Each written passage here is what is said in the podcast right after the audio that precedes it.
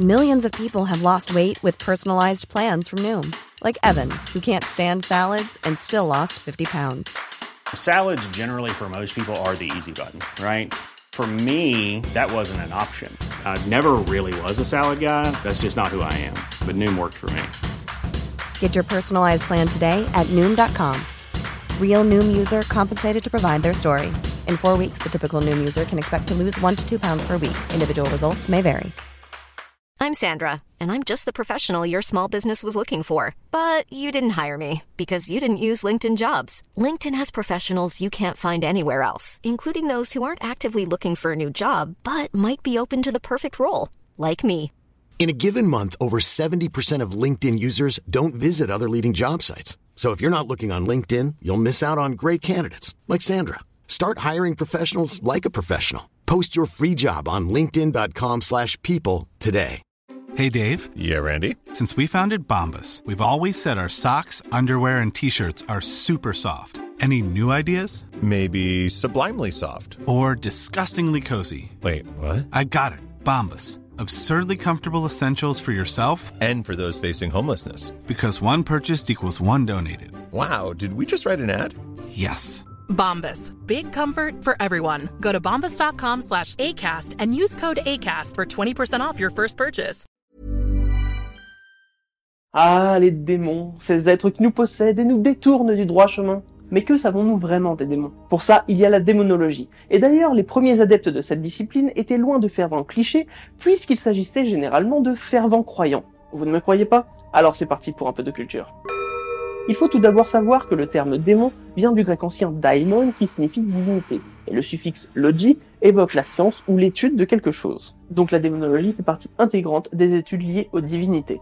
Dans ce domaine, on cherche à connaître l'origine, la fonction ou encore la hiérarchie des démons. Ces recherches s'appliquent particulièrement aux principales religions monothéistes, mais elles existent évidemment dans d'autres religions, même si elles sont souvent moins développées. La démonologie se base sur les textes dits sacrés, mais également sur les textes apocryphes, les légendes ou encore les traditions orales. Donc même si ça me coûte, on va partir du principe qu'il existe une puissante divinité unique susceptible de jouer aux Sims avec nous. Oui, parce que la démonologie marche pas top top avec les religions polythéistes, car même s'il existe quelques entités qui ne font que le mal, par nature leurs dieux représentent plutôt la dualité. Ils font à la fois le bien et le mal.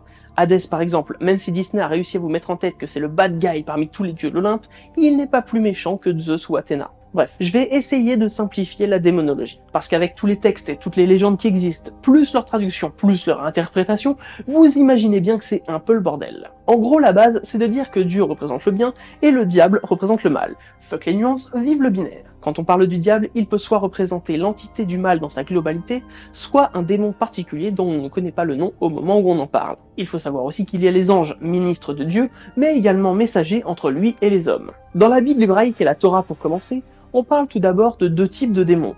Les Seirim, qui sont décrits comme des sortes de satyres comme dans la croyance grecque, et les Shedim, qui sont décrits comme des faux dieux. Là, on a déjà une bonne base de les autres religions, c'est le mal, c'est que des païens, qui est une idée qui persiste encore aujourd'hui dans la tête de certains. Dans le Talmud, qui compile des discussions entre rabbins et des textes de la tradition juive, on découvre quelques démons identifiés comme Asmodée qui serait le roi des démons et sa reine Ygrat. On retrouve également des démons plus folkloriques. Entendez par là que leur caractéristique fait plutôt penser à des soucis d'ordre quotidien, comme par exemple Kateb Qui est le démon des insolations.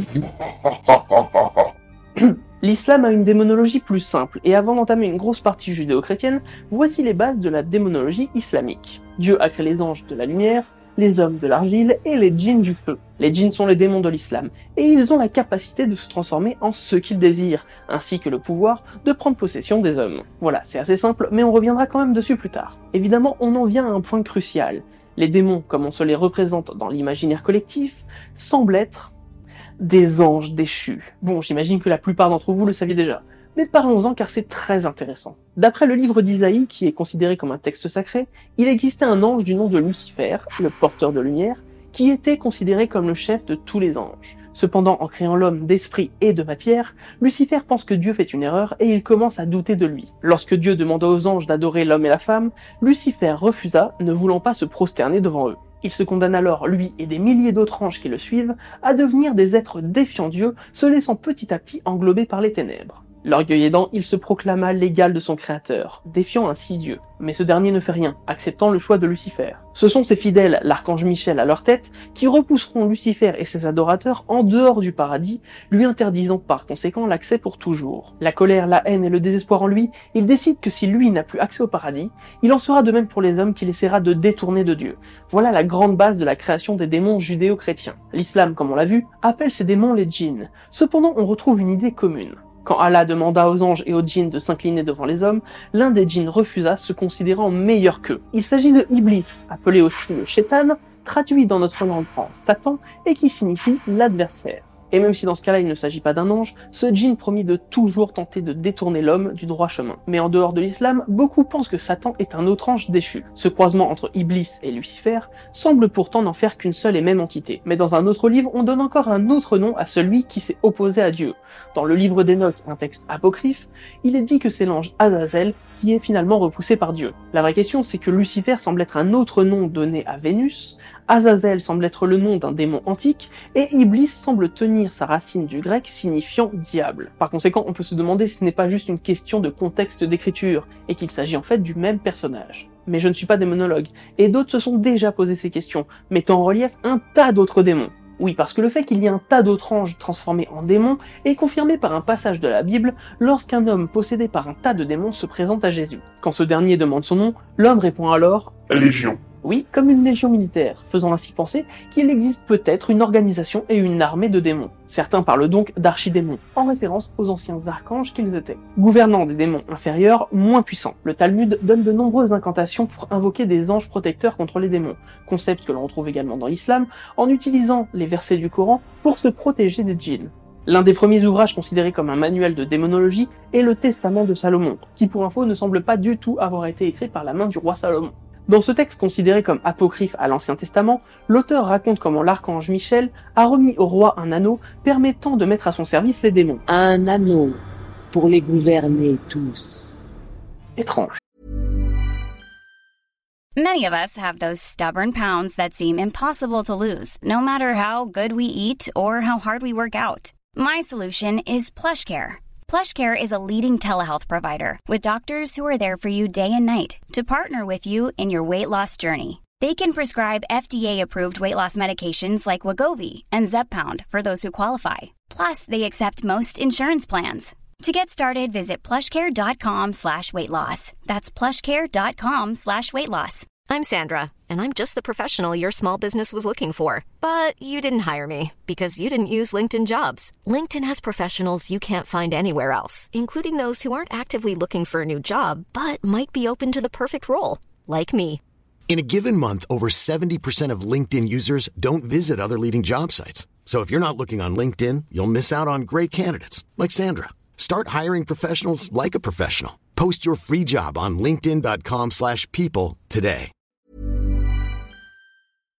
Salomon parle d'eux en décrivant la façon de les invoquer, la manière dont ils tentent l'homme, ou encore par quels anges il faut passer pour s'en débarrasser. On y dénombre une soixantaine de démons, dont Belzébuth qui est décrit comme le chef de ces derniers. Dans le Nouveau Testament, on retrouve cette individualisation des démons, avec la présence de Bélial ou encore une fois de Belzébuth. Mais la hiérarchie n'est pas très claire et on peut facilement intervertir les démons entre eux. Il faudra attendre le Moyen Âge pour voir l'étude des démons prendre un véritable essor. Le point clé de la démonologie serait 1272, avec l'arrivée du traité sur le mal de saint Thomas d'Aquin, qui mettrait en garde contre la sorcellerie qui aurait forcément un lien avec Satan. Ce traité obtient l'approbation du clergé et l'église tout entière encourage à mieux comprendre la nature du mal. La démonologie devient donc une discipline pratiquée dans les lieux de culte, mais en plus de la Bible, les folklores et croyances populaires sont également prises en compte. Les démons sont alors de plus en plus représentés, et on leur attribue cette fameuse couleur rouge ainsi que des cornes, référence aux satires des croyances grecques, qui représentent eux, entre autres, la luxure. La présence du diable fait alors plus peur que le jugement de Dieu. Pour la petite anecdote, il est dit que le diable, sous le nom de Satan ou Lucifer, a été représenté pour la première fois à Raven en Italie sous sa forme originelle, c'est-à-dire sous une forme similaire à celle d'un ange. Cette mosaïque faisant référence à un texte de Matthieu où les brebis protégées par Dieu sont séparées des boucs qui sont protégés par le diable. Ici, le diable est en bleu et non en rouge, les couleurs n'ayant pas les mêmes connotations qu'aujourd'hui. Et pour mieux comprendre la symbolique des couleurs, je vous conseille la petite série de vidéos qu'a fait Sweetberry sur sa chaîne. Fin de l'anecdote. Toujours au XIIIe siècle, des rabbins mentionnent les fées, les lutins, les sorcières ou encore les loups-garous comme faisant partie des démons, car ils seraient les descendants d'un accouplement entre des démons et Adam après son expulsion du paradis. Ouais.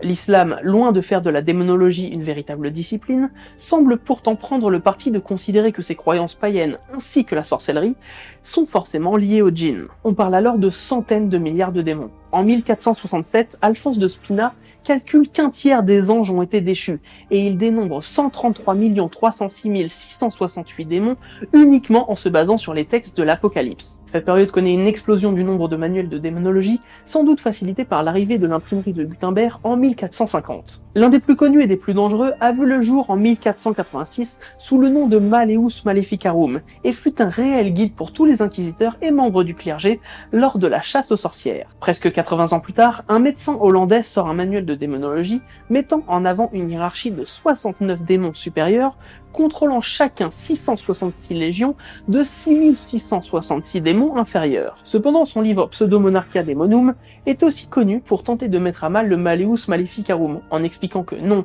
tout n'est pas dû aux démons, mais que la majorité des faits reprochés aux sorcières est peut-être due à des maladies mentales. Bien que le temps ait fait son œuvre et que la chasse aux sorcières se soit calmée, mais jamais vraiment arrêtée, de nombreux démonologues ont continué à publier, parlant parfois de 60 à 72 démons principaux, ou encore d'un chiffre entre 1 et 2 milliards de démons au total. Cependant, le texte le plus connu sur la hiérarchie démoniaque reste sans doute le Dictionnaire infernal de Jacques Albin Simon Collin de Plancy. D'ailleurs, le titre complet de l'œuvre est Dictionnaire infernal ou Bibliothèque universelle sur les êtres, les personnages, les livres, les faits et les choses qui tiennent aux apparitions, à la magie, au commerce de l'enfer, aux divinations, aux sciences secrètes et aux grimoires, aux prodiges, aux erreurs et aux préjugés, aux traditions et aux contes populaires, aux superstitions diverses, et généralement à toutes les croyances merveilleuses, surprenantes, mystérieuses et surnaturelles. Donc ce texte datant du 19e siècle met en place une catégorisation de la hiérarchie des démons connus. Belzébuth serait le prince des enfers alors que Satan en serait le prince détrôné. Léviathan en serait un grand amiral et Belphégor un ambassadeur de l'enfer en France. Oui, absolument, nous avons un ambassadeur de l'enfer en France. Lucifer s'occuperait de la justice et on retrouve des administrations comme la Maison des Princes ou les Menus Plaisirs, dont l'Antéchrist fait partie. Les Menus Plaisirs étant en gros des organisateurs de fêtes, je me demande si l'Apocalypse est considéré comme une petite soirée entre potes. Aujourd'hui, la religion n'est plus aussi présente qu'avant, et la démonologie fait plus penser à du folklore qu'à une véritable source d'études, même auprès des institutions religieuses qui pourtant la défendaient.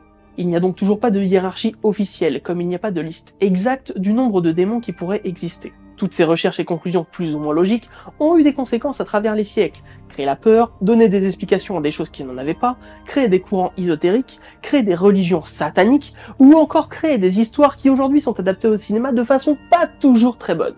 Bref, sur ce, je vous laisse et je vous dis à très vite pour un nouveau moment de culture. Hi, I'm Daniel, founder of Pretty Litter. Cats and cat owners deserve better than any old-fashioned litter. That's why I teamed up with scientists and veterinarians to create Pretty Litter. Its innovative crystal formula has superior odor control and weighs up to 80% less than clay litter. Pretty Litter even monitors health by changing colors to help detect early signs of potential illness. It's the world's smartest kitty litter. Go to prettylitter.com and use code ACAST for 20% off your first order and a free cat toy. Terms and conditions apply. See site for details. When you make decisions for your company, you look for the no brainers. And if you have a lot of mailing to do, stamps.com is the ultimate no brainer. It streamlines your processes to make your business more efficient, which makes you less busy. Mail checks, invoices, legal documents, and everything you need to keep your business running with stamps.com. Seamlessly connect with every major marketplace and shopping cart. Schedule package pickups and see your cheapest and fastest shipping options from different carriers. With rates up to 89% off USPS and UPS rates. And with the Stamps.com mobile app, you can take care of mailing and shipping wherever you are. Make the same no-brainer decision as over 1 million other businesses with Stamps.com. Sign up with Code PROGRAM for a four-week trial, plus free postage and a free digital scale. No long-term commitments or contracts. That's Stamps.com. Code PROGRAM.